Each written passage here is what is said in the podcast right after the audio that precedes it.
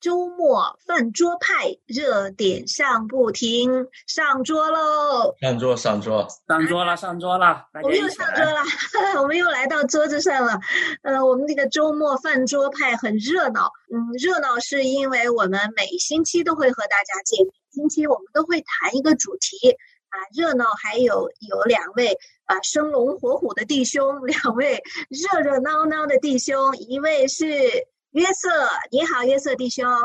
Hello，你好，阳光弟兄，你好，大家好，大家好。还有一位就是我们的阳光啊，灿烂的弟兄，阳光弟兄好，大家好。节目在晚上播出的时候。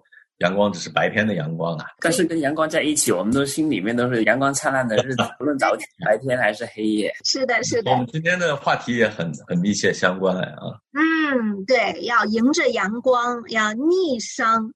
呃，这个阳光弟兄把我们的话题今天吐露出来，就是我们要聊一聊逆商这个事情。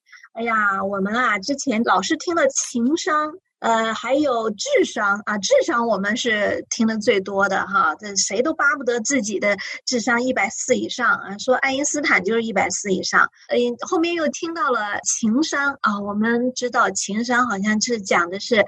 在人际关系当中相处啊，不管是在社会上还是在家里面，你要具有高情商。就像我们常常听到说是演艺界的谁呀？呃，演艺圈的黄渤就是那个情商最高的，真是会演戏又会说话，情商就表现在会说话。那现在呢，又出现了一个逆商，那我们就来聊聊什么是逆商。所以两位弟兄，呃，从你们的角度来说。你们听说过逆商吗？你们觉得什么是逆商呢？我以前大概了解了一下，呃，因为我们读书那会儿的话呢，我们的老师、家长都特别关注我们的那个 I Q 的智商，都要排名的嘛，对不对？谁考 第一名、第二名，然后分数越高的，肯定就是应该是 I Q 越高，就觉得。然后后来我们读大学，后来工作的时候呢，我就发现大家就不再看重你大学里面排第几名了。哎，他就看中你挣的钱多少啊什么的。后来我们发现，那班里面学习成绩好的呢，智商高的呢，他的钱不一定比那些成绩差的要，就是要成功啊。所以后来就发现有一种东西，就不是那种成学习成绩能够，呃，能够衡量一个人的那个成功的程度的。所以呢，我们后来就很看重一个人的 EQ，就是情商。因为那些学习成绩差的人呢，他但是只要他能够，就是在人和人之间啊，能够如鱼得水的。嗯，他那些人反而混得好，所以呢，我们就后来就就要衡量一个人的那个 EQ，就是有些人读到博士了，但是我们以前在公司里面叫那些叫什么土豆或者什么大土豆什么的，然后呢，对那个 EQ 很高的，哎呀，我们就觉得这个人将来呃做销售也好，做管理也好，他能有有本事。然后后来到了最近这几年，我才听说那个就是。呃，那个逆商好像以前没怎么听说的，大概的意思就是说，有些人的 IQ 很高，呃，不一定成功；有些 EQ 很高，也不一定成功，是因为他们缺那个什么，缺那个逆商。什么意思呢？就是他学习成绩很好，然后也很很会跟人交往，但是呢，他碰了一点什么问题，他就起不来了。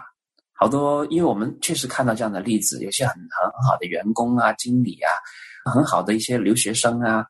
他在感情上碰到什么问题，他就跳楼了；然后，呃，生意上碰到什么问题，他就他就寻死觅活了，甚至是就精神都出问题了。所以，就后来就开始讨论这个这个逆商那个概念。我我自己理解就是说，呃，他抗打击的那个能力，抗这种挫折的这个能力，这个是一个人能不能取得成就的就特别重要的，可能我们以前忽略的这么一个因素。我自己是这么来看这几个问题的。这个词其实蛮生的，对我来说哈，我觉得其实呃，现在的大家提到的逆商，其实是从情商里面分出来的一块。原来我们对情商的理解中间的一块，可能是比较重要，或者是最近大家这个心都受到的这个压力都比较大，就把这个东西提出来。这可能是一个社会到某个阶段的这样的一个产物。我们这个社会目前处在一种焦躁、呃浮躁啊这个。信仰缺失的这样一个环境中，尤其现在的孩子呢，对这个打击呢是越来越脆弱。那在这个时候呢，把逆商专门提出来，其实我觉得之前我们都把它叫什么抗压指数啊，什么逆境指数啊，这这其实呃就是这么一个东西吧，我我理解。是，呃，阳光弟兄刚才提到了孩子教育，因为确实从网络上啊，就特别是去年到现在啊，我们看到呃蛮多的，就是呃有一句话叫“一言不合就跳楼了”，啊，这句话好像本身听起来像个玩笑，但是背后却揭示着一个血淋淋的事实，就是很多家庭。父母和孩子亲子关系的问题上，或者在教育的问题上，呃，父母说了孩子几句，你，在学习上什么不不努力呀，或者是没考好，说了两句，孩子就爬窗台马上就跳下去了，然后或者拉开车门就从墙上跳下去了。我觉得这种看到不仅是令我们觉得很可惜，很就觉得非常难过吧，但是背后又让我们想，这些孩子怎么了？是说不了了吗？一点都不能承受别人讲他吗？今天的教育很多时候是赞美教育啊，鼓励教育啊，然后一定要给大拇指教育啊，就是可给大拇指，让孩子不断的接受这种赞美。但是在这样的情况下，你会发现这些孩子他的自信是出来了，他的自我的这个动力、自我的这个表达是出来了。可是他却不能面对稍微的指出他的问题的这样的一个情况出现了，哎，所以呢，逆商至少从我的了解当中，它有在两方面，一个是在家庭教育、孩子教育上面，第二个就是刚才你们分享的，就是职场，呃，因为说是逆商啊，已经进入哈佛的商学院的一个课程了，成为一门课程了。那孩子哎，孩子的教育必须是要有这方面的内容的。以前因为特别是我们华人呐、中国人哈，他对孩子更注重的是技能上面的教育啊，很看重他在学校里的分数啊什么的。有时候呢就忽略了这方面，所以一个孩子他可能学习成绩很好，呃，智商很高，但如果他没有他这个逆境指数啊，因为他从小都是。父母都保护着他，爱护着他，啊，生活也什么都给他弄好了。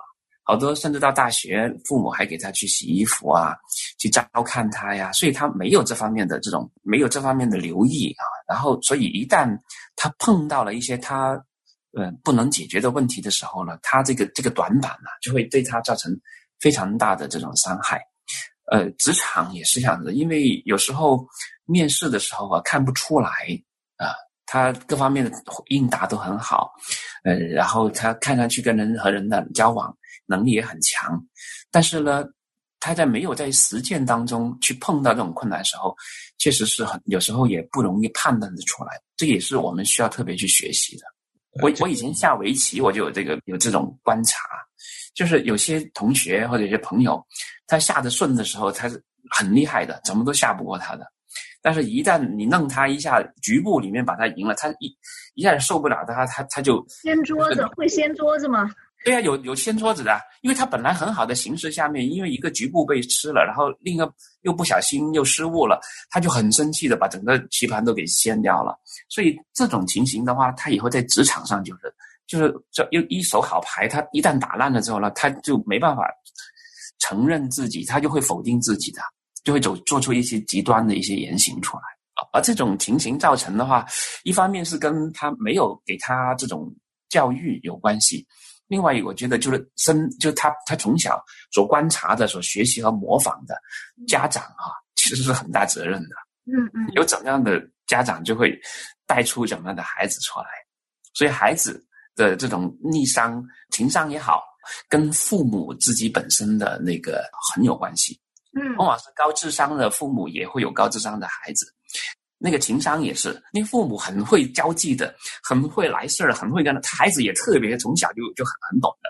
那些逆商的人也是，有些父母真的是很不好听的，就是比方说脸皮很厚的。你怎么说他，他都不怕的，他不当你回事。你怎么说他，他都他都笑脸相迎的。他的孩子也是特别抗压、抗敌、抗。你怎么骂他，他都笑嘻嘻的。那你约瑟弟兄，你把这个逆商直接用另外一个词替换了，就是脸皮厚啊？不是，就是说他是这种表现。就人面对着这种困境和没法接受的时候，有些人就面脸皮很薄的。对，就刚你刚才你说的，一一言不合他就把车门打开就跳出去了。他 因为他没有经过这种训练。但没有意识到这个问题，讲到的，在围棋中间呢，呃，就是说，在一个局部上出现问题以后，啊，他就整个心态，我们叫心态就坏了哈。其实，在围棋里面，他们就我经常会也会借这个例子说，叫这一块走不好，我们去走那一块，对吧？走完那块，可能这块就就就被解决了。但是我还想再举一个挺有意思的例子啊，就是来说明这个心理问题。就是我有时候会去打高尔夫，高尔夫一共有十八个洞。那么每一洞呢都和总成绩有关，每一洞的成绩都和总成绩有关，但是它十八个洞是独立的，就每一个洞，就你也就是说你在高尔夫有十八次开始，但是往往就打到第六个洞、第七个洞的时候，这个洞要是打坏了，如果你不及时的调整，你可能后面的就都坏了。其实下一个洞和这一洞没有任何的关系，你这个洞哪怕打得再坏，你下个洞都可以重新开始。这就是我我在呃教育孩子的过程中呢，我一直特别鼓励他去参加体育运动。因为体育运动啊，尤其是一些竞技运动，其实他对他的呃面临失败是有是有一些挑战的。一些尤其是一些男孩子，在一些运动中，他经过刻苦的训练，他们有非常大的这种呃信心，然后也有很大的希望，结果去了，啪，让人给干掉了啊，被人给干败了。他要面对这个失败，这个是会对人的心是有一定的疗伤的作用的。就这是一种能力的养成了。另外还有人讲到的，包括约瑟弟兄也讲到的，就是说啊，比如说这孩子现在很脆弱的问题，包括大人其实也脆弱，自杀率应该是居高不下的这样一个状态。这个我觉得我们基督徒应该看清楚这一点，就是说你为什么会崩溃？就是你这个棋下不好，你会恼羞成怒；那你这个事情不好，你为什么会崩溃？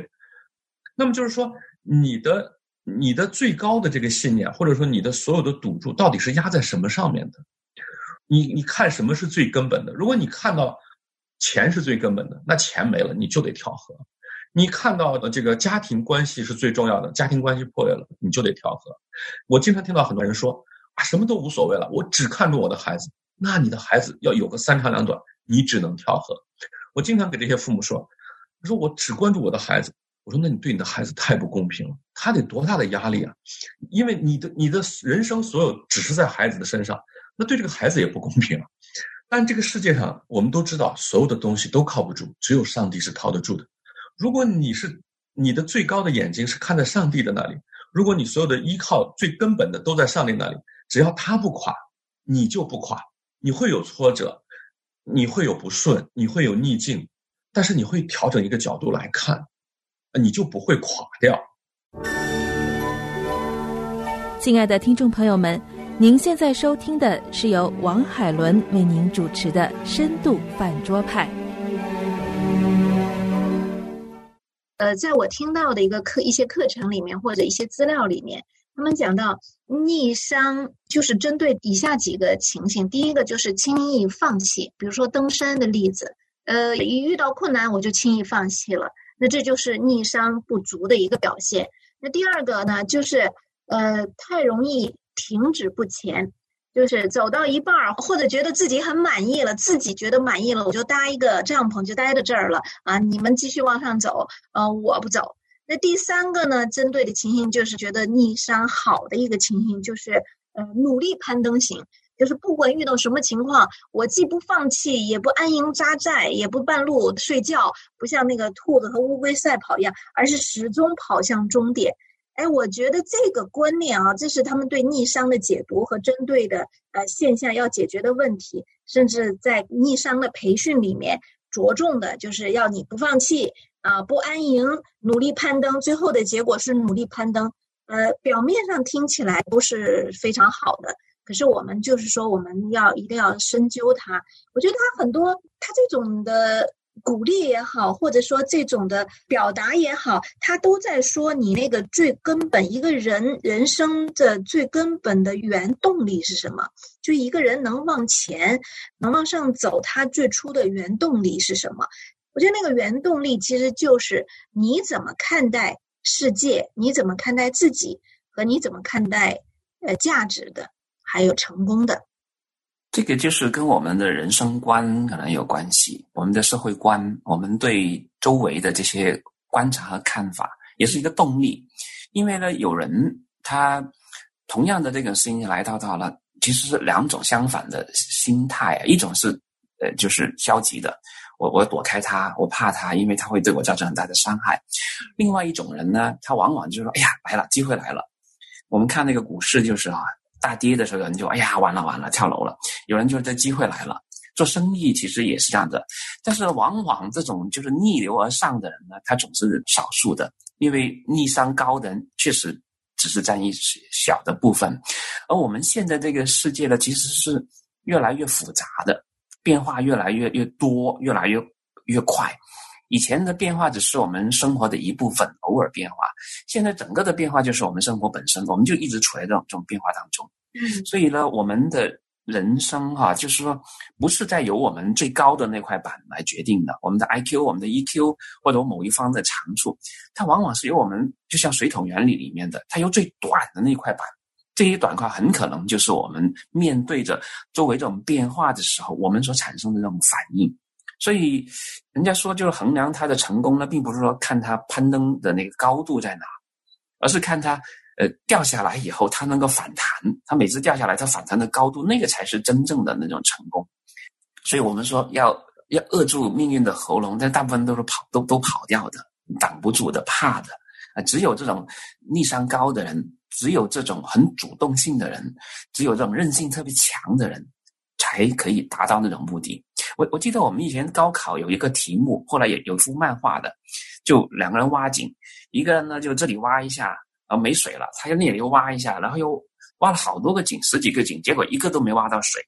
有一个呢好像是傻子一样的，没水他也继续挖，没水他又挖，这总有一天他就把它给挖挖到了那个水那个地方去了。啊，我们大部分的人因为这种变化太大，选择太多，诱惑太多。我们经常就是，哎，碰到这个不对了，我就换一个地方，而这个地方我我又换一种一种方法，不停的在这种换当中，最后其实可能是一一事无成的。一碰到困难就躲，最后啥都做不到。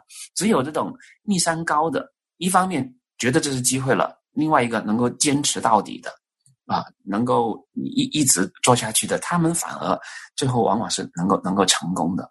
呃，我同意这个观点，呃。我们就拿一个例子来说，就比较容易说明。比如说，就还是说登山，刚才你举的那个登山的例子。那我们每个人呢，都要有一个主要目标，当然它会有一些次要目标。嗯，比如说这个首要目标，我是一定要登顶，这是这是一种目标设定。还有一个目标设定，说我希望借着这个登山呢来锻炼身体，这是一种设定。还有一种目标呢，说我希望借着这个登山呢来测一下我的体能到底到极限是什么样子。还有一种目标呢，说。我希望借着这个登山呢，啊，我我就能磨练一下我的意志。它都有各种目标。当你的目标不能被达成的时候，你你要如何来看待你的这次努力？我觉得是这样。所以这个话题的话，我觉得呃有一个前提，就到底那个目标是什么？也就是说，呃，所谓的成功，因为每个人成功是不一样的，先要有目标。目标如果都不清晰的话，比如说，如果作为啊，基督徒，我们所有的目标跟世人的成功标准一样的话，那其实这个话题我们都可以不用讨论了。可是正因为我们认为，我们认可，嗯，我们的成功就是人的成功不是人定义的，是神定义的，所以我们才能来讨论这个问题：就是我的逆商到底是面对什么？是面对我自己定的目标的成功，还是面对神给我的人生使命的成功？如果把这两个界限分清楚了，明白人的人的成功的定义来自于神的话，那么我们才可能谈到，其实逆商里面有一个很大的部分，其实就叫责任了，那才能谈到这一步。否则的话，我们都定一个遥不可及的目标，或者都把它看成当马云，每个人都要成为马云，那我估计逆商再高，那成功的也只有马云一个人啊。所以说，信仰的价值体系里面如何啊去看待逆商？呃，在我们信仰的价值体系里面，我们如何看待呃成功目标和达到目标的需要的这些呃逆商啊、情商啊，还有 I Q 智商？我们就下一次再跟大家一起分享。我们今天呢就到这里。期待在下一期和大家一起在饭桌上见面。谢谢大家，再见，再见，再见。不一样的视角，不一样的解读，生活热点，深度解析。欢迎您收听周末新节目《深度饭桌派》。想要参与饭桌吗？想要和饭桌派的主持人互动吗？您可以写电邮和发短信。我们的电邮是饭桌派汉语拼音 at 良友汉语拼音点 net。你也可以编辑短信发送到幺三二二九九六六幺二二，前面注明饭桌派。这样，我们就能收到您的信息了。